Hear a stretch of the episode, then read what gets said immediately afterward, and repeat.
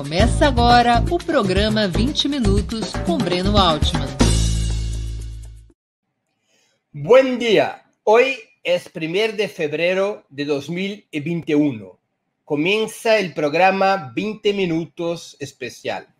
Tendremos el honor de entrevistar a Nicolás Maduro, presidente de la República Bolivariana de Venezuela militante de la Liga Socialista, maquinista del Metro de Caracas y líder sindical, Maduro se unió al movimiento Quinta República y participó de manera destacada en la victoriosa campaña electoral del comandante Hugo Chávez en 1998. Fue diputado constituyente, parlamentar, canciller y vicepresidente elegido jefe de Estado y de Gobierno por la primera vez en 2013, fue reelegido para un segundo mandato en 2018. Presidente Maduro, muchas gracias por aceptar nuestra invitación. Para todos nosotros es muy importante la oportunidad de conocer sus opiniones y experiencias, muchas veces ocultas o distorsionadas por la prensa de derecha en Brasil y en el mundo. Bueno, muito obrigado por vos invitação. Estou a la orden de você. ¿Me permite? Vamos a quitarla más. Así, así, nos, así nos quedamos en pie de igualdad. Muchas gracias, presidente. Bueno, vamos a empezar. A pesar de las sanciones de Estados Unidos y las graves dificultades económicas, Venezuela tiene la tasa de mortalidad más baja por COVID-19 en América del Sur y ayuda a Brasil con el suministro de oxígeno al estado de Amazonas. ¿Cómo explica la posibilidad de estos hechos tan positivos en el combate a la pandemia en Venezuela? Bueno, en primer lugar, porque en Venezuela tenemos un sistema público de salud gratuito y de calidad. Es un sistema público que se ha construido en 20 años de revolución y que ha soportado los últimos dos años de agresión económica brutal por parte del gobierno saliente de Estados Unidos, gobierno supremacista de Donald Trump. Es un sistema público que tiene una poderosa base en la medicina primaria, en la medicina preventiva, en la medicina familiar allí se empezó a constituir el sistema, la medicina promocional, preventiva. En el año 2003 llegaron a Venezuela casi 20 mil médicos cubanos y a partir de allí fuimos construyendo una medicina basada en, en la medicina preventiva. Ya nosotros hemos graduado casi 30 mil médicos y tenemos un sistema de medicina que llega al barrio, que llega a la comunidad para poder afrontar esta, esta pandemia, hemos tomado varias medidas. Las primeras medidas, las preventivas. Algo muy sencillo, usar el tapaboca. Sencillo, guardar la distancia, respetar todas las medidas extremas de seguridad en el espacio público, en el espacio de trabajo, en el espacio familiar. Nosotros tuvimos desde marzo, 11 semanas de cuarentena radical, profunda, total. Y fue una cuarentena nacional voluntaria, consciente, nunca la hicimos por la fuerza, ni la hemos hecho por la fuerza. A partir de julio comenzamos a aplicar un método que descubrimos, que lo hemos difundido mucho, pero la prensa mundial no dice nada. Debe ser porque es un método exitoso y viene de Venezuela, entonces se quedan callados los manipuladores de siempre, los que siempre mienten. Es el método 7 más 7, Brennan. 7 más 7. Lo combinamos. Siete días de cuarentena radical, consciente, voluntaria, y luego vienen siete días de flexibilización segura, donde la gente sale a trabajar, a hacer sus actividades sociales. Es un método que hemos combinado hasta el día de hoy y nos ha permitido controlar, bueno, lo que fue una ola que llegó hasta mil y pico de casos, mil doscientos casos eh, máximo, por allá por los meses de septiembre, octubre, luego en noviembre, diciembre hubo una disminución, ahora en enero tuvimos una pequeña crecida de casos, que llegó hasta 600 casos, y ya comenzamos a controlar totalmente eso con el método 7 más 7. Además, ¿qué garantizamos? 14 mil brigadas médicas que van a buscar los casos, Breno, van a buscar los casos en la calle, en la comunidad, con las pruebas PCR, diario, incansable, es casa por casa buscando los casos. Si una persona se siente mal, llama por teléfono y van las brigadas médicas. Y todos los casos, todos los casos que detectamos en Venezuela, sean asintomáticos, sintomáticos leves, sintomáticos moderados, todos los casos tienen hospitalización en lugares seguros de acuerdo al nivel de la gravedad. Y todos los casos se le da tratamiento, Breno. Tratamiento gratuito, todas las medicinas que necesita el protocolo de tratamiento lo hemos hecho conjuntamente con la Organización Mundial de la Salud. Son protocolos internacionales de tratamiento. Hemos tenido una gran colaboración científica con China, India, Turquía, Rusia, Cuba, Vietnam. Y los tratamientos se les garantizan.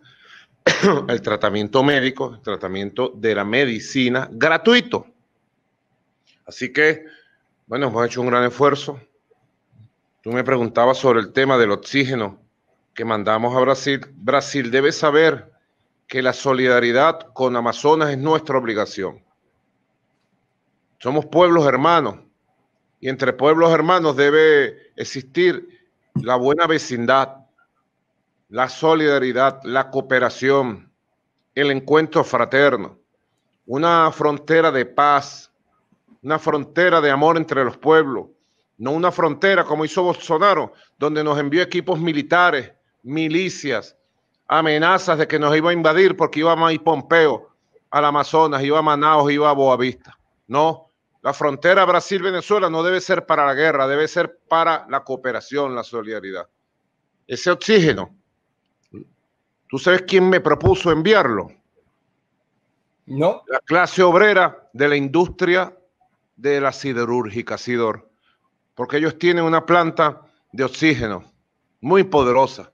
Y ellos nos dijeron, tenemos una gran cantidad. Y yo hablé con ellos, pues yo hablo con la clase obrera directo, hablé por teléfono. Les dije, ya lo tienen listo, que vayan los camiones. Y fue que hicimos el anuncio. Así que ese oxígeno se lo mandó la clase obrera del Estado Bolívar al pueblo de Amazonas. Y bueno, estamos haciendo unos acuerdos para suministrar oxígeno permanente a Manao. Un gesto de amor. La respuesta que dio Bolsonaro fue una respuesta de mezquindad, de odio. Lo, único que tenía que decir es obrigado, muy obrigado. Lo único que tenía que decir Bolsonaro. Listo, listo. ¿Eh? Uno tiene que poner las cosas ideológicas de lado. Esa lucha ideológica entre el Trump de Brasil, Jair Bolsonaro, y nosotros, la izquierda, bueno, en el momento de salvar vida, hay que ponerla de lado. Y hay que poner en el centro al ser humano, salvar la vida del ser humano. Esa es la modesta experiencia que yo te puedo narrar en estos 20 minutos de este programa. Estos 20 minutos que jamás son 20 minutos. Presidente, ¿cuáles fueron, ¿cuáles fueron las principales políticas económicas y sociales que adoptó el gobierno venezolano para dar sustentabilidad a la estrategia contra el, la pandemia, a la estrategia de la cuarentena 7 por 7? Bueno, en primer lugar, asumimos el pago de toda la nómina de la empresa privada venezolana durante seis meses. Asumimos pago de bono especial para los trabajadores de la economía informal. Porque bueno, en toda esa primera etapa tuvimos más de 11 semanas en cuarentena total. Y luego hemos ido combinando la cuarentena, siete días y siete días de trabajo. Es lo que llamamos el 7 más 7, que es un método que debe estudiarse, da grandes resultados. También, bueno, exoneramos de pagos de intereses y de capital a los créditos en el país para que el empresariado tuviera un colchón, un respiro. Y hemos estado pendientes del apoyo económico, financiero, de todo el sector empresarial. Hemos estado a través de un sistema que tenemos, que llamamos el carnet de la patria, donde respaldamos a más de 20 millones de venezolanos, casi toda la población adulta. Hemos estado respaldando directamente con bonos del carnet de la patria a más de 7 millones de familias.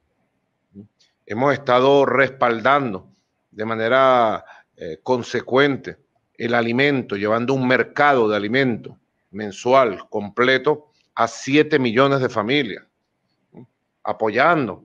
Y son programas permanentes de apoyo a través del carnet de la patria, a través del programa de alimentación llamado CLAP y a través de todos los programas. Y lo más importante de todo es la salud. En una pandemia que sorprendió al mundo, lo más importante de todo es la prevención, ¿eh? el liderazgo. Yo te lo podría poner. ¿eh? Es muy importante el liderazgo, porque cuando la familia de un país, el pueblo de un país, enfrenta una situación como esta, lo primero que busca sus ojos, su vista es al líder. ¿Qué le dice el líder? ¿Qué le dice el liderazgo de su país? Y si el liderazgo de un país lo orienta correctamente, le dice, cuídate, usa el tapaboca, cuidado en la familia, cuidado en la comunidad, cuidado cuando sales a la calle. Si te sientes mal, llámame y yo te busco con un médico. Y si demostramos que está enfermo, te cuido, te cuido y cuido a tu familia. La gente toma confianza y la, la gente se siente motivada. Mire, en todos esos primeros seis, ocho meses de la pandemia, yo aparecía en televisión, en actos públicos, por lo menos entre cuatro a cinco veces. Siempre con la mascarilla y siempre orientando a la gente, el liderazgo, orientar, tomar en serio la pandemia, llamar a la disciplina social, llamar a la motivación social, a todos, sin distingo de ningún tipo, ni de raza, ni de religión, ni de ideología, ¿no? ni de clases sociales, porque el coronavirus no respeta ni a los multimillonarios súper ricos, ni a la gente que vive en la pobreza. Coronavirus es capaz de contaminar y matar a todos. El liderazgo. Si sucede como sucedió, por ejemplo, en Estados Unidos, donde el presidente saliente Donald Trump despreció la mascarilla siempre, dijo que esto no servía. Si sucede como Donald Trump, que dijo que había que salir a las calles sin problema, bueno, tienes una tragedia como Estados Unidos, el país con más casos del mundo, donde todavía hoy, apenas ha llegado el presidente Joe Biden, todavía dicen que tienen fuera de control el coronavirus. Si el liderazgo actúa de manera irresponsable, subestimando la pandemia, diciendo que la pandemia es una gripe, diciendo que es mentira, etcétera, etcétera, las consecuencias son trágicas, trágicas, como ha sido en Estados Unidos, por ejemplo. Claro.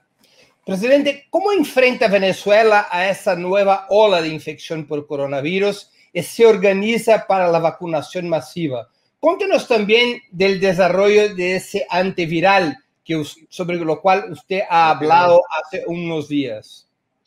Bueno, nosotros estamos renovando energía, fuerza.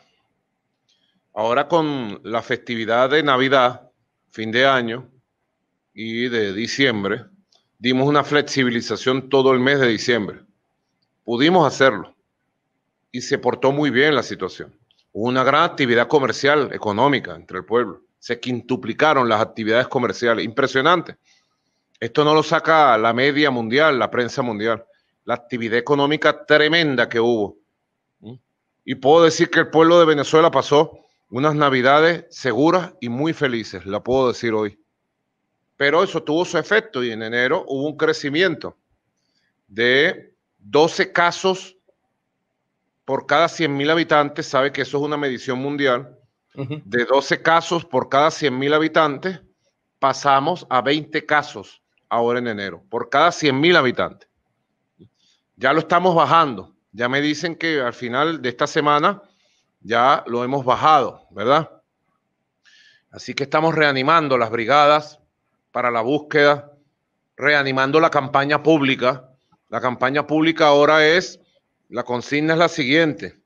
Si yo me cuido, yo te cuido. Si tú te cuidas, tú me cuidas. Así que vamos a cuidarnos, cuidémonos. Y bueno, eso nosotros lo explicamos, el pueblo lo asume y vamos renovando la energía. Porque tú sabes que las cosas a veces se agotan, ¿verdad? Y entonces la gente puede agotarse y ya no sigo luchando contra la pandemia. O alguna gente negacionista, no, la pandemia es mentira. Y entonces vuelve a agarrar, como ha pasado en Europa, en Estados Unidos, lamentablemente en Brasil y en Colombia, que está empezando una tercera ola. No es segunda ola, ya tercera, con, con lamentable número de fallecidos. Así que estamos renovando las brigadas médicas. Yo personalmente me ocupo de eso. ¿Dónde están las brigadas médicas? ¿Cuál fue el resultado del día? ¿Cuánta gente visitaron? ¿Cuántas pruebas hicieron? ¿Cuántos resultados? Uno como presidente tiene que dedicarse a los problemas del pueblo, de verdad. Porque ¿para qué ese es presidente, verdad? Claro. Presidente, ¿ya ha empezado la vacunación masiva? Mm, las vacunas están por llegar. Yo calculé desde el año pasado que la vacunación verdaderamente masiva iba realmente a realizarse en el mes de abril. Porque, bueno, con los análisis, con los especialistas y científicos nuestros, nos decían que iba a suceder algo lo que está sucediendo, que no hay la capacidad de producción de ninguna vacuna a nivel como se necesita en el mundo. Y que lo que iba a suceder era el acaparamiento de las vacunas por el norte. Y así ha sido. Diez países acaparan el 95% de las vacunas del mundo. Entonces, yo creo que ya febrero debemos empezar una vacunación creciente y ya para abril será la vacunación masiva. ¿Cuál es la vacuna que ustedes están importando? Nosotros hemos aprobado la, la vacuna Sputnik V, la rusa, porque hicimos las pruebas en Venezuela y dio 100% de efectividad la vacuna rusa. Se hizo la prueba clínica y todas las pruebas. 100% de efectividad dio la vacuna rusa. Y además, inocua, no provocó ningún problema, afortunadamente. También con China estamos haciendo la prueba de varias vacunas y esperando la vacuna cubana. Cuba tiene cuatro vacunas ha avanzado mucho en dos de ellas, una llamada Soberana 2, muy efectiva, y la otra llamada Abdala. Así que de las cuatro vacunas cubanas, hay dos que están muy avanzadas, y esas vacunas, más la vacuna rusa y la vacuna china, hemos decidido en la Alianza Bolivariana para los Pueblos de Nuestra América, el ALBA, crear un fondo de vacunas. Vamos a tener un fondo de vacunas para distribuir vacunas a todos los países del ALBA, de América Latina y el Caribe, y más allá de los países que lo necesiten en nuestra región. También, tú me has preguntado... Del antiviral. Ah, del antiviral, aquí lo tengo en la mano. Este antiviral es un antiviral poderoso, muy poderoso. Aquí vienen todas las, las indicaciones. Es un antiviral hecho, descubierto en Venezuela. Aquí están todas las indicaciones. Durante nueve meses hicimos todas las pruebas biológicas, químicas, clínicas. Se hizo prueba en hospitales.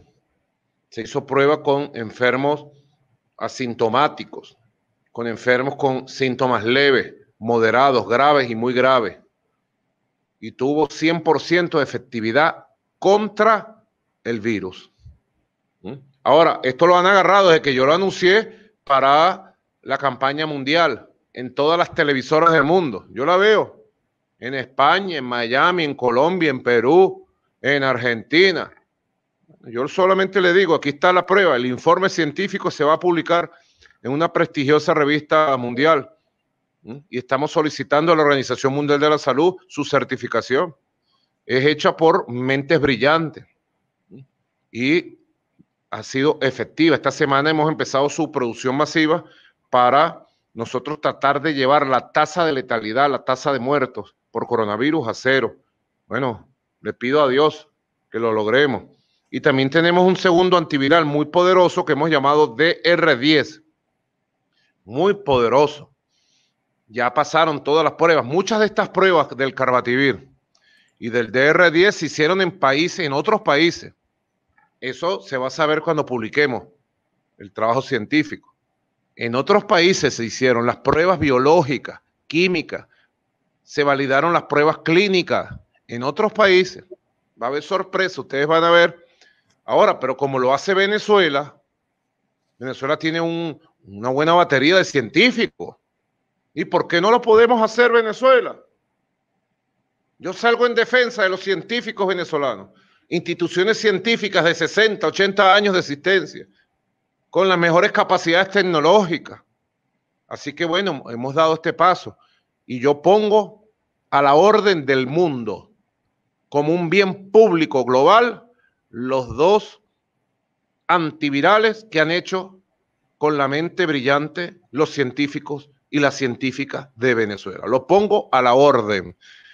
Quien quiera, la organización científica que quiera en el mundo, pública, privada, el gobierno que quiera certificar, está a la orden y ustedes verán que es un buen aporte solidario, científico de Venezuela para combatir esta pavorosa pandemia.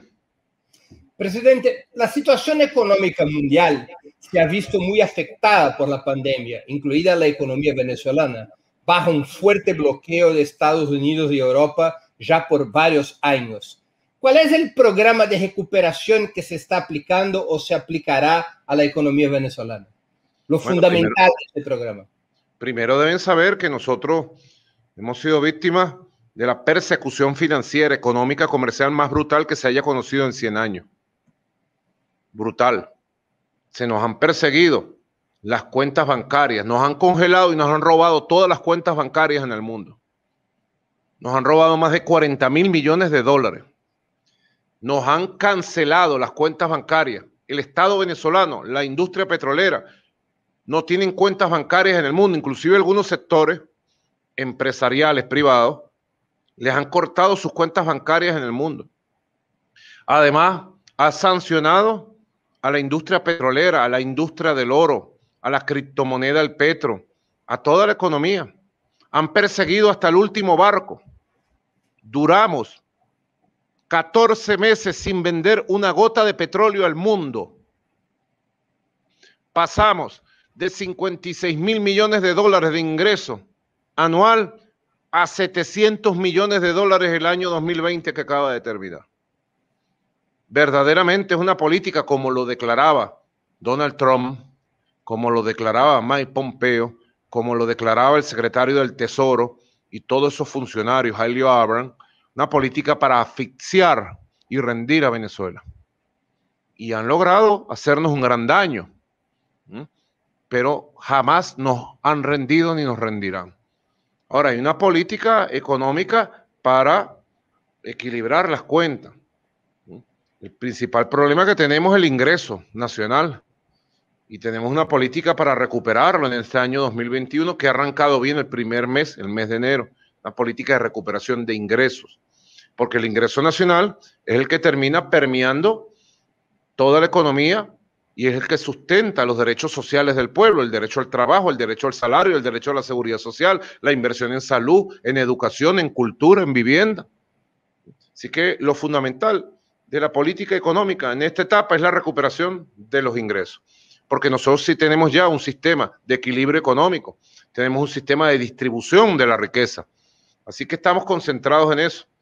Venezuela, te puedo decir, en este periodo tremendo de ataque 2019-2020, en la despedida del demonio Trump, se despidió, tuviste la, la película El Exorcista, que fue muy famosa, bueno, Trump se despidió como cuando se despide el demonio en el cuarto de la muchacha de Linda Blair, ahí, se despidió destruyendo todo. ¿Mm? En estos últimos dos años hemos subido la producción de alimentos. Hemos superado el problema del abastecimiento de alimentos que tuvimos los años anteriores. Hay un buen nivel de abastecimiento. Hemos elevado y mantenido en un buen nivel de resistencia el funcionamiento del aparato industrial, que es bien importante en Venezuela para la satisfacción de las necesidades. Y hemos logrado, bueno, el apoyo a los sectores privados. Yo puedo decir hoy por hoy que en Venezuela, producto de estas agresiones, ha surgido un sector empresarial privado nacionalista, que ama el país, que quiere a Venezuela, que está trabajando con su propio pulmón, con su propio capital. Y eso quizás es uno de los logros que tenemos de esta etapa. La elección de la nueva Asamblea Nacional, incluso con el boicote de parte de la oposición, representa el fin de la crisis política que comenzó en 2019? representa una nueva era política, un nuevo ciclo político. Nosotros en el 2017, cuando hubo la insurrección llamada Guarimba, de violencia, de muerte de gente, quemaron gente, le echaron gasolina y quemaron a gente viva por parecer su color de piel, parecían chavistas. En ese año 2017 yo convoqué una Asamblea Nacional Constituyente con el voto del pueblo y prometí la paz y la paz llegó. La constituyente trajo paz. Ahora esta Asamblea Nacional dijimos que va a traer estabilidad y recuperación. Y así va a ser. Viene un nuevo ciclo de estabilidad y recuperación. Ya se siente la estabilidad política. Ya comienza lo que se llama el juego político del debate democrático en la nueva Asamblea. Es extraordinario, ya la Asamblea está funcionando. Nombró una comisión de diálogo que está dialogando con todos los sectores del país para buscar un acuerdo nacional en lo económico, en lo social, en lo político, en lo electoral. Ya la Asamblea Nacional cumple y cubre todo su espacio político.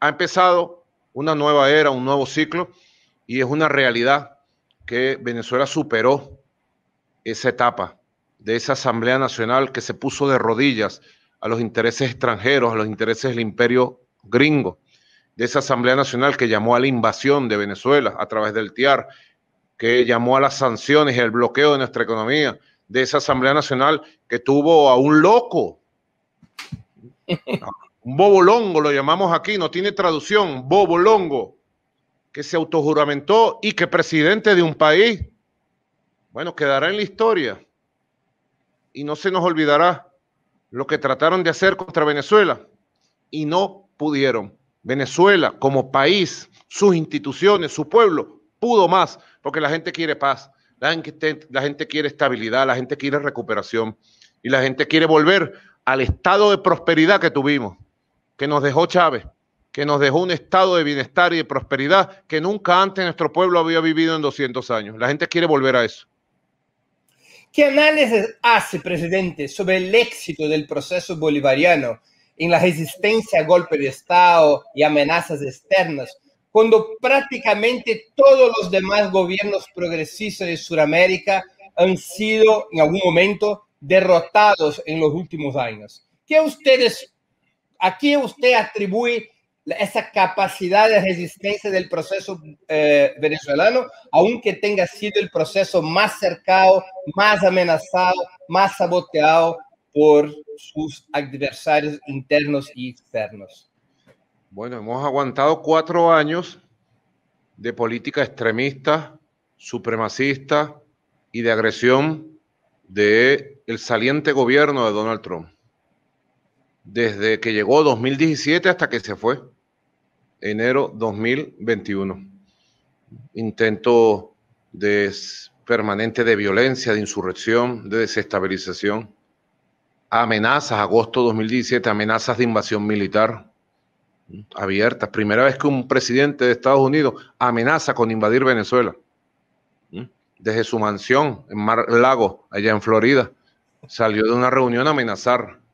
Están todas las opciones sobre la mesa, incluida la opción militar contra Venezuela.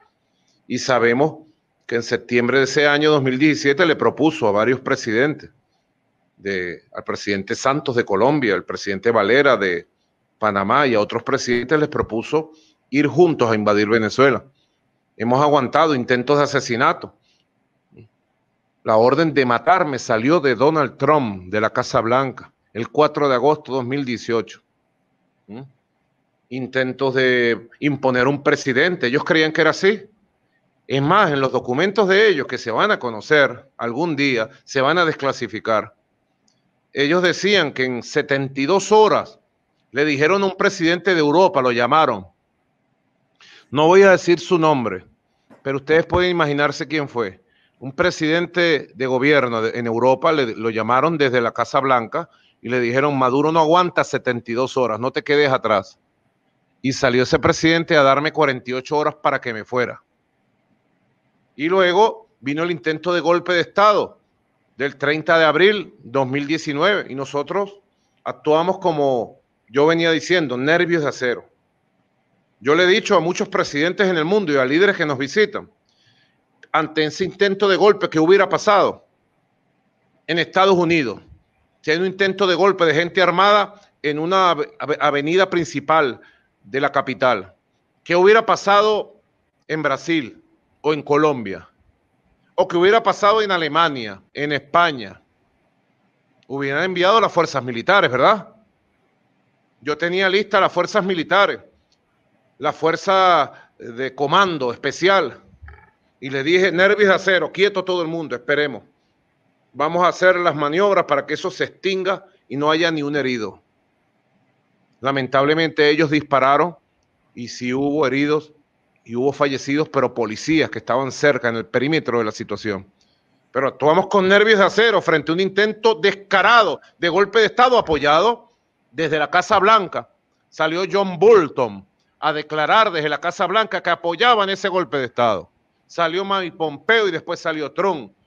Y luego tuvieron que salir a agarrar sus vidrios rotos porque los derrotamos y triunfó la paz. Bueno, no voy a seguir una lista larguísima.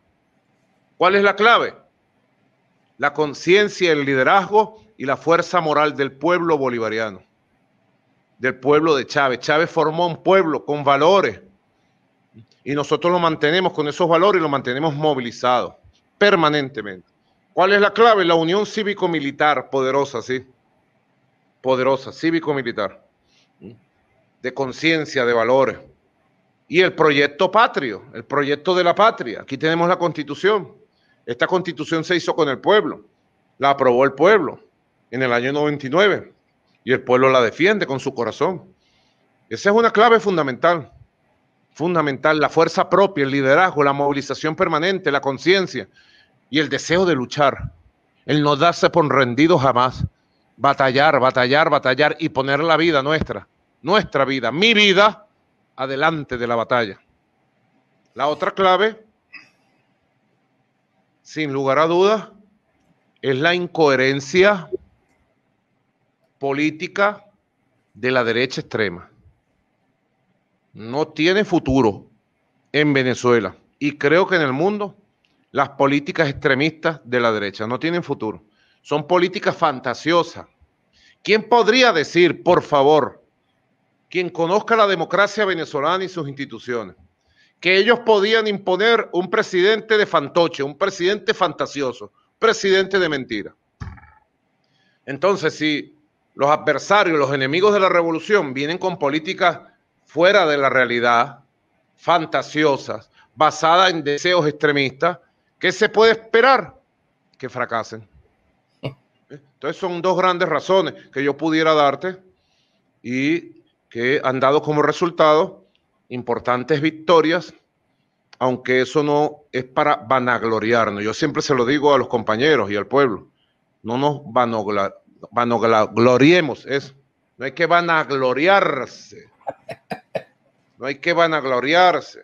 Se lo digo a la Fuerza Armada Nacional Bolivariana, patriota, revolucionaria, antiimperialista, antioligárquica. La Fuerza Armada Nacional Bolivariana es una fuerza al servicio de la patria y no es una fuerza al servicio del imperio estadounidense ni de la embajada gringa. Esas amarras se rompieron. Es una clave para América Latina. Hay, hay que construir poderosos lazos con las fuerzas militares sobre la base de los valores nacionales, de los valores patrióticos, de la historia nacional y de la democracia. Es fundamental. El gobierno venezolano, presidente, es acusado por sus opositores de ser antidemocrático y muchos llaman a usted de dictador. ¿Cómo responde a estos cargos? Tienen varios años en eso. A Chávez lo llamaron dictador también. Es la forma de ellos de justificar sus políticas golpistas, extremistas. ¿Mm? Chávez fue el gran democratizador de la vida nacional. Lo primero que hizo el comandante Chávez fue convocar a una constituyente popular y hacer una nueva constitución garantista, profundamente democrática. Aquí está. Y por primera vez en la historia de Venezuela, una constitución debatida con el pueblo y aprobada en referéndum por el 74% del pueblo. Fue el gran democratizador, el constructor de los nuevos poderes públicos, de las nuevas instituciones, el impulsor y constructor del poder social, del poder ciudadano, del poder popular. No hay mayor democracia que pueda existir que el ciudadano esté empoderado, tenga poder en su comunidad, en su barrio, en su sindicato, y ese poder vaya elevándose hasta las decisiones fundamentales del Estado, del gobierno del país. El poder popular en Venezuela es muy poderoso. Así que yo heredo, entre las herencias que tengo del legado de nuestro comandante Chávez, está en la misma acusación de dictador. Nosotros, fíjate, yo estoy aquí porque he sido electo y reelecto con el voto del pueblo. Nosotros en 20 años hemos hecho 25 elecciones, Brennan, 25. Hemos ganado 23 elecciones. La oposición ha ganado dos elecciones que se las hemos reconocido inmediato. Una elección en el 2007 de reforma de la constitución que la perdimos. Y el comandante Chávez salió inmediatamente a decir, hemos perdido. Y otra elección, la de la Asamblea Nacional, diciembre de 2015, que la perdí. Y salí inmediatamente a decir, hemos perdido, reconozcamos el triunfo de la oposición. Y después todo lo que pasó en estos cinco años. 25 elecciones, un poderoso poder popular, una vida democrática con plenas libertades. Ahora lo que yo sí puedo decir es que yo no soy un presidente bobo, chantajeable, amenazable, que se asusta con cuatro gritos que peguen en la Casa Blanca. No me asusto, ni nos asustamos. No somos ni un presidente ni un pueblo bobo.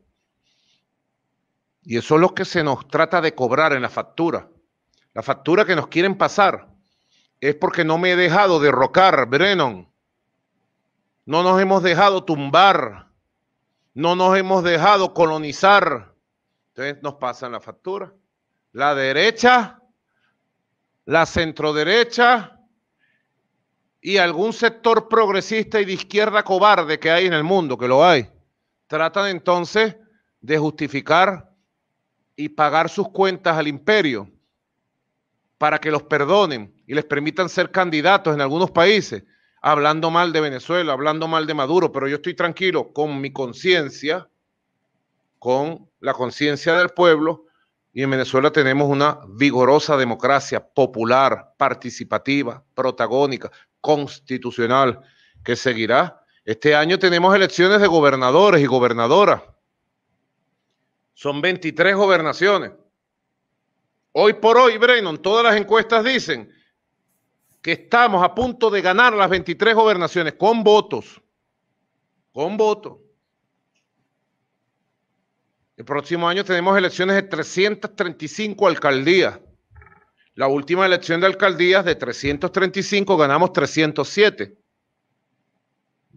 Yo creo que en las próximas elecciones de alcaldía vamos a ganar igual, un poco más de 300 alcaldías. Y todo es con votos, todo es con votos.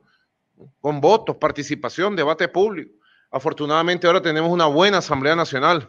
Está llegando café, café venezolano, Breno, el mejor del mundo. No, no, no. El café brasileño es mejor que el venezolano. Mándame de regalo.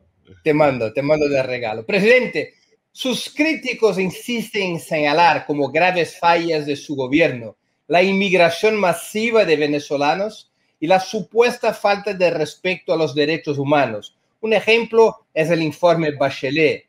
¿Proceden esas críticas? Primero, por primera vez hay, por razones de esta guerra económica brutal, de esta asfixia económica, en los últimos años se presentó un fenómeno importante de migración. Los institutos de estadísticas del país calculan que en los últimos cuatro años habrán migrado entre 600 mil a 800 mil venezolanos. Nosotros en Venezuela, debes saber, tenemos 6 millones de colombianos. Cada año ingresan 200 mil nuevos colombianos a Venezuela. Eso debe saberlo el mundo. Tenemos 600 mil peruanos, 600 mil ecuatorianos, un millón de árabes, 600 mil portugueses, 500 mil italianos. Tenemos 600 mil españoles. Venezuela es un país receptor de migrantes de toda la vida, de Haití, de Trinidad, de muchos países. Y sigue siendo así. Inmigran y se quedan aquí. Ahora, producto de la asfixia económica de esta guerra brutal, un grupo de descendientes de estos colombianos, peruanos, ecuatorianos migró y otro grupo de venezolanos nacidos aquí migraron. No les ha ido nada bien. Nosotros hemos hecho un estudio porque ahora con motivo de la pandemia regresaron casi 300 mil a pie. Y nosotros regresamos en el plan Vuelta a la Patria, que es con los aviones del Estado, los aviones de la empresa Conviasa, regresamos varios miles. Nosotros tenemos una lista para regresar de Ecuador, Perú, Chile, por avión, casi 80 mil venezolanos en lista en las embajadas y consulados. Bueno, es un fenómeno, pues, que estamos atendiendo. Su respuesta, bueno, económica. Lamentablemente la xenofobia, la persecución, como está sucediendo ahorita en Perú. En Perú han hecho decretos contra la migración venezolana, cuando nosotros a los migrantes peruanos aquí los tratamos, bueno, por toda la ley, con amor, con cariño bolivariano, porque Bolívar fue el libertador del Perú. ¿Mm? Amamos al Perú, ahora los persiguen públicamente sacaron un decreto de prohibición de entrada de los venezolanos al Perú. Es todo una controversia, pues. Yo estoy seguro que la mayoría de los venezolanos y venezolanas que le ha ido muy mal, que le han pasado difícil, que han vivido el dolor del trabajo esclavo, de la xenofobia, de la persecución, la mayoría regresará a su patria una vez que se supere esta pandemia y una vez que se estabilice el país. Sobre la segunda parte de tu pregunta, bueno, está el informe Bachelet. Bachelet conoce muy bien lo que es nuestra opinión. Ella sabe que yo he lamentado ante ella en lo personal y públicamente en varias oportunidades que ella se haya hecho eco de los informes ya elaborados por esa oficina. Lamentablemente durante años fue una oficina en manos de un tipo muy perverso, de una persona enemiga de la revolución bolivariana, militante público de la causa antibolivariana, y que dejó minado el camino para que esa oficina tuviera una posición objetiva sobre Venezuela. Venezuela hay pleno respeto de derechos humanos y cuando hay alguna violación por parte de algún organismo del Estado, inmediatamente la Fiscalía y los tribunales actúan, capturan, procesan y castigan judicialmente a la persona que en algún momento haya abusado de su cargo o haya abusado de su poder. Esa es la verdad. Ahora con Bachelet hemos establecido una oficina de cooperación en Venezuela y tenemos mejor comunicación.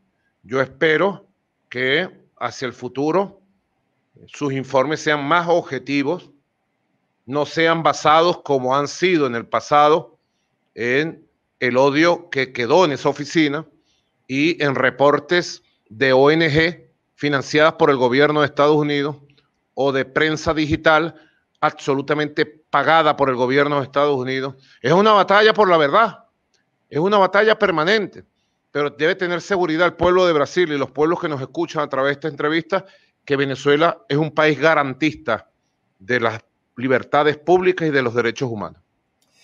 En los últimos eh, dos años, presidente, se han elegido gobiernos progresistas en México y Argentina.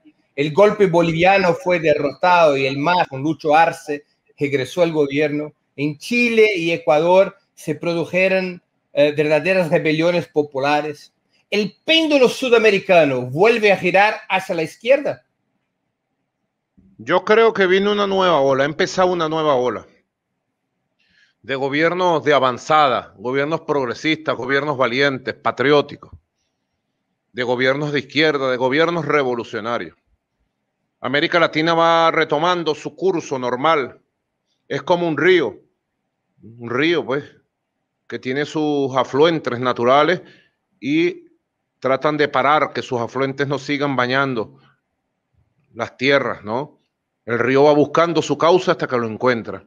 El río de la revolución latinoamericana, caribeña, el río de los cambios profundos, está buscando su propio cauce hace 200 años, dos siglos buscando el cauce.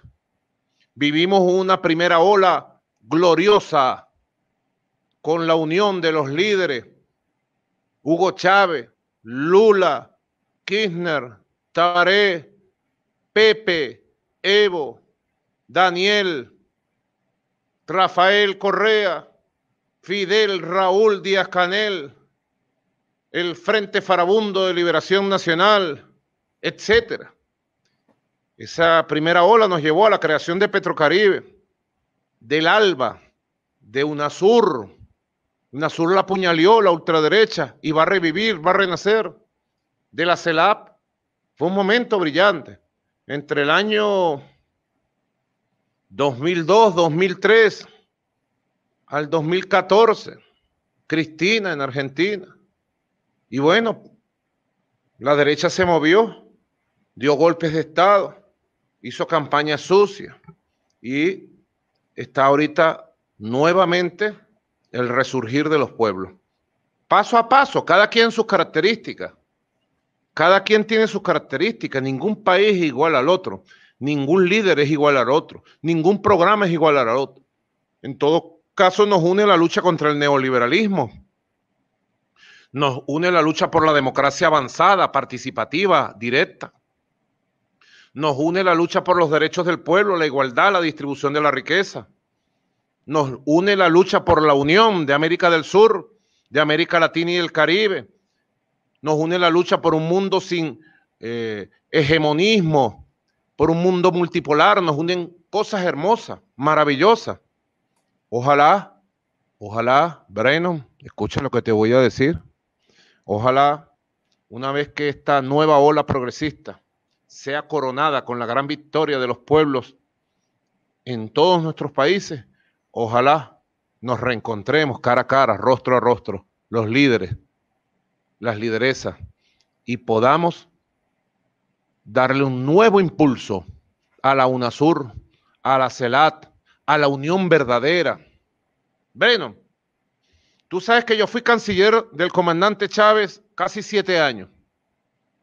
Fui testigo de todas estas jornadas de trabajo de Chávez con Lula, Kirchner, Tabaré, Pepe, Cristina, Rafael, Evo, Daniel, Raúl, Fidel, con todos. Y siempre se habló de la cooperación profunda, de la integración, de la unión profunda en lo económico, en lo financiero, el Banco del Sur, en lo petrolero, Petrosur, en lo comercial, en lo cultural, en lo político. La unión de los pueblos. Nosotros con Brasil tuvimos 200 años separados. Y fue con Chávez, Lula y Dilma que volvimos a vernos los rostros, las caras, yo aspiro que más temprano que tarde podamos reencontrarnos de corazón a corazón el pueblo de Brasil y el pueblo de Venezuela para reconstruir la unión de Sudamérica y para reconstruir la felicidad que merece nuestro pueblo. Así lo aspiro de verdad, así lo sueño. Presidente, ¿tiene alguna esperanza de que la política de Estados Unidos hacia su país cambie bajo el gobierno de Joe Biden? Siempre hay esperanza. Esperemos. La esperanza es espera. Tú esperas que sea mejor. Yo espero que sea mejor. Tengo esperanza. Pero bueno, son realidades políticas. Presidente Joe Biden está en los primeros días, bueno, enterándose de los temas, tomando las primeras decisiones. Hay grandes lobbies de la Florida lobbies muy poderosos, multimillonarios.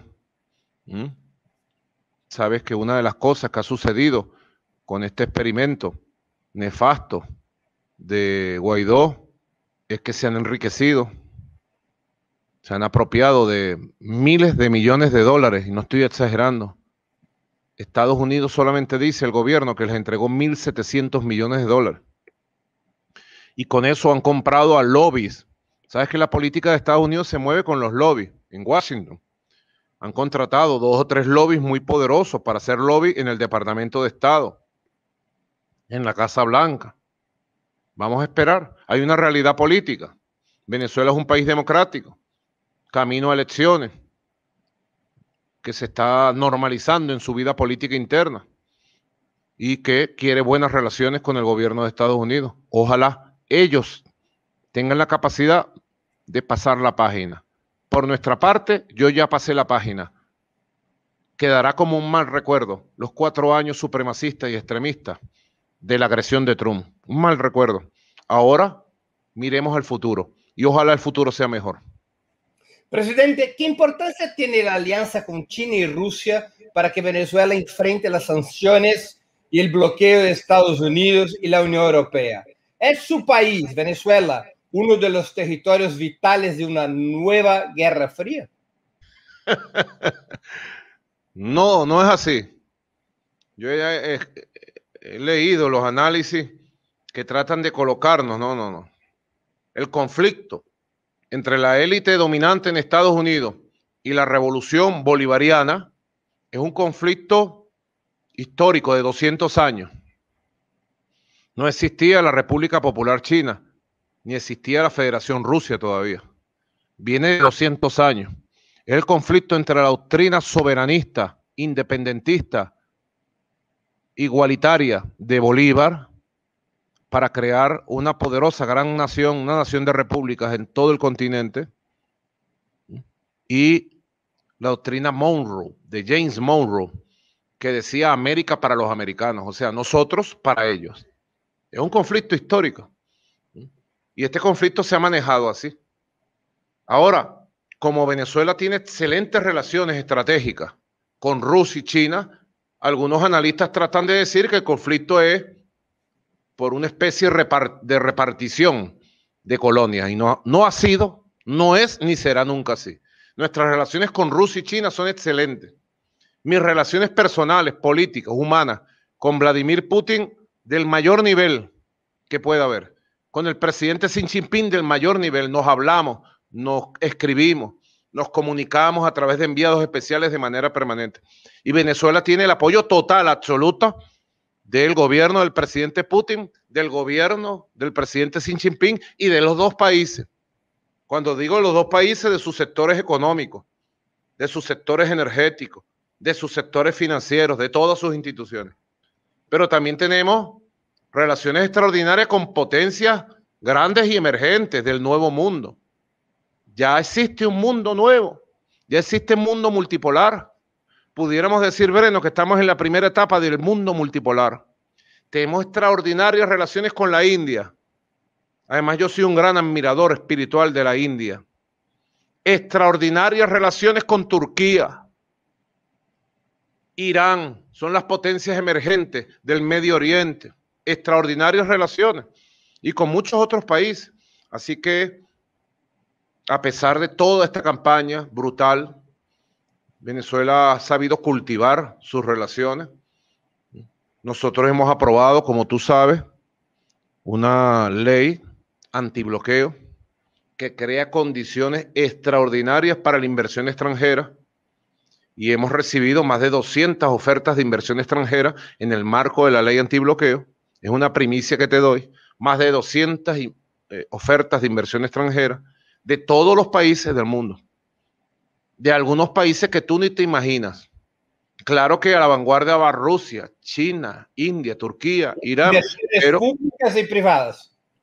Sí, inversiones privadas, inversionistas privadas, para invertir en todas las áreas de la economía, a través de la ley antibloqueo, que fue una ley pensada, elaborada y aprobada por la Asamblea Nacional Constituyente para poder vencer esta persecución obsesiva, criminal, venenosa que el imperio estadounidense nos ha metido a todas nuestras actividades económicas. Así que creo que hay buenas noticias de nuestros amigos y nuestras relaciones en el mundo. Presidente, ¿usted sigue creyendo que el futuro del mundo es el socialismo? No hay otro. Dime, el futuro puede ser el capitalismo, la división, la explotación, la destrucción de la naturaleza. No. El futuro tiene que ser de un nuevo humanismo. El reencuentro en los valores profundos de las culturas, de las religiones, de las doctrinas políticas que buscan de verdad la justicia y la igualdad. Y creo que eso es el socialismo. Y el socialismo va a ser tan diverso como es la humanidad. Es un socialismo para el siglo XXI donde cada quien lo construye de acuerdo a su realidad. Aquí no hay un dogma, ni va a haber un solo modelo. No, imposible. Cada quien construirá el socialismo. ¿Y qué es el socialismo? La justicia social, la igualdad social, la, democracia verdadera el estado de derecho, de bienestar, el Estado, el Estado poderoso de derecho, de bienestar, de justicia, de libertad. El futuro de la humanidad, sin lugar a dudas, será el socialismo. Y el socialismo se expresará en toda su capacidad de diversidad. Y la humanidad encontrará su camino, más temprano que tarde. Fíjate en Estados Unidos, encuestas importantes que se hicieron cuando estaban las primarias para elegir el candidato decían que el 52% de la juventud cree en un nuevo socialismo. En Estados Unidos, la juventud. El 41% de la población cree en un nuevo socialismo. En Estados Unidos, porque hay un agotamiento del capitalismo. El capitalismo lo que hace es destruir la naturaleza, generar miseria, generar desigualdad.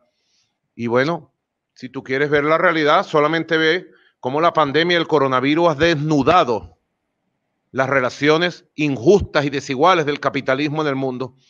¿Es eso lo que quiere la humanidad? No. La humanidad va a encontrar su camino y el siglo XXI es el siglo para encontrar ese camino, no tengo ninguna duda. Presidente, ¿se postulará usted para la reelección en 2024? Bueno, mm, nosotros producimos medicinas como el carbativir, pero todavía no hemos producido una bola una bola mágica de adivinación. Nos falta. El día que tengamos la bola mágica, te aseguro que te doy la primera entrevista a ti. Lo primero que todo que te tengo que decir es que yo siempre estaré en la primera línea de batalla. Para eso me dejó Chávez. En la primera línea de batalla. Porque lo juré frente a él. Nosotros tenemos un liderazgo colectivo, cívico-militar verdaderamente colectivo, donde estudiamos, debatimos y tomamos decisiones de los grandes temas del país. Tenemos un sistema de consulta permanente al pueblo a través de los consejos comunales, el poder comunal, los CLAP, las unidades de Bolívar Chávez de batalla en, en los barrios, los jefes y jefas de barrios, de calle. Tenemos un sistema, el Partido Socialista Unido de Venezuela, el gran polo patriótico de debate permanente. ¿Mm? Así que es un liderazgo colectivo. Yo expreso un liderazgo colectivo de la revolución bolivariana. Ahora, lo primero que tengo que hacer es tener salud. Segundo, Brennan, puede sonar duro, pero es así, estar vivo. Porque han dado la orden de matarme. Iván Duque desde Bogotá ha dado la orden de matarme. Donald Trump dio la orden de matarme. Tengo que cuidarme, tengo que estar vivo. Y después veremos los aconteceres, qué sucede de aquí al 2024 y ten la seguridad que tomaremos la mejor decisión. Presidente, ¿qué le dirías a Jair Bolsonaro si pudieran tener una reunión oficial y presencial?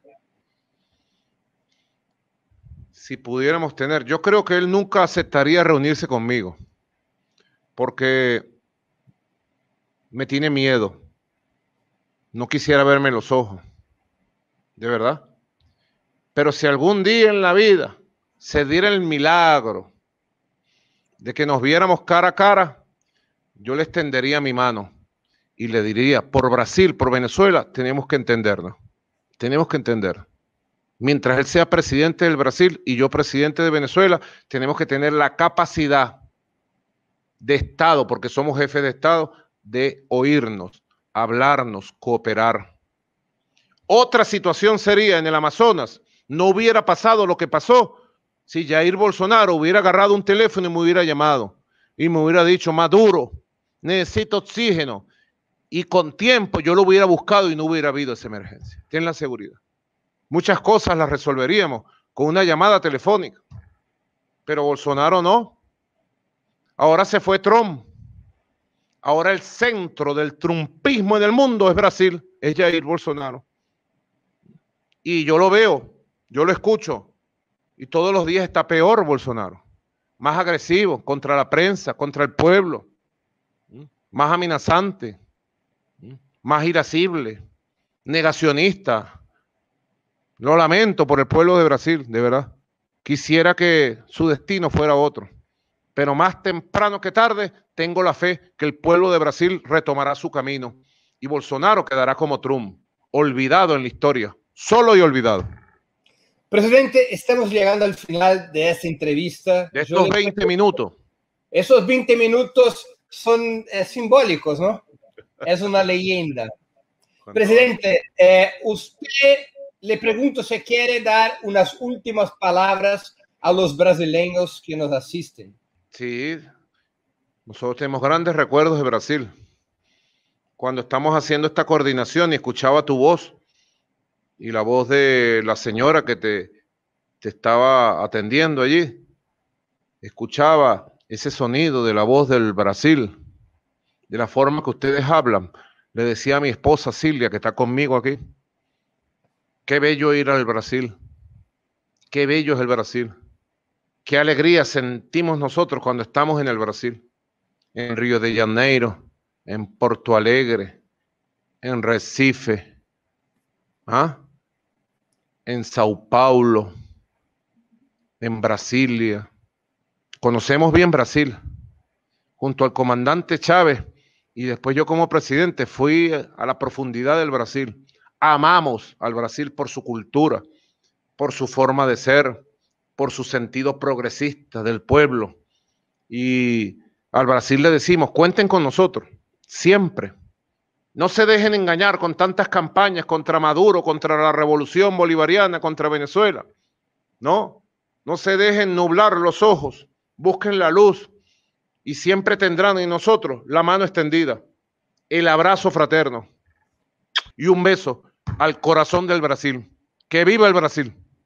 Presidente, muchas gracias por esa entrevista. Creo que fue muy importante para que los brasileños y las brasileñas puedan conocer la situación verdadera de Venezuela, para conocer sus opiniones y para conocer sus planes para su país y para el mundo. Muchas gracias por su tiempo y buena suerte. Muy obrigado. Encerramos, encerramos así encerramos de esa forma más una edición del programa 20 Minutos Especial. Hoy entrevistamos al presidente de la República Bolivariana de Venezuela, Nicolás Maduro. Deseo agradecer a todos que nos acompañaron en esta entrevista.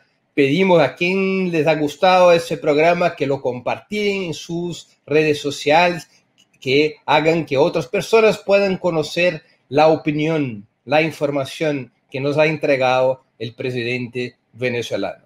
Volveremos a nos ver otras veces más con el programa 20 minutos en ese día de hoy transmitido en español con leyendas en portugués. Hasta la próxima y un gran abrazo. Para assistir novamente esse programa e a outras edições dos programas 20 minutos, se inscreva no canal do Opera Mundi no YouTube. Curta e compartilhe nossos vídeos. Deixe seus comentários. O jornalismo de Ópera Mundi é mantido com o seu apoio. Faça uma assinatura solidária em www.operamundi.com.br. Com um pequeno valor mensal, você nos ajuda no desenvolvimento de um jornalismo independente e de qualidade. Obrigado pela audiência e até a próxima.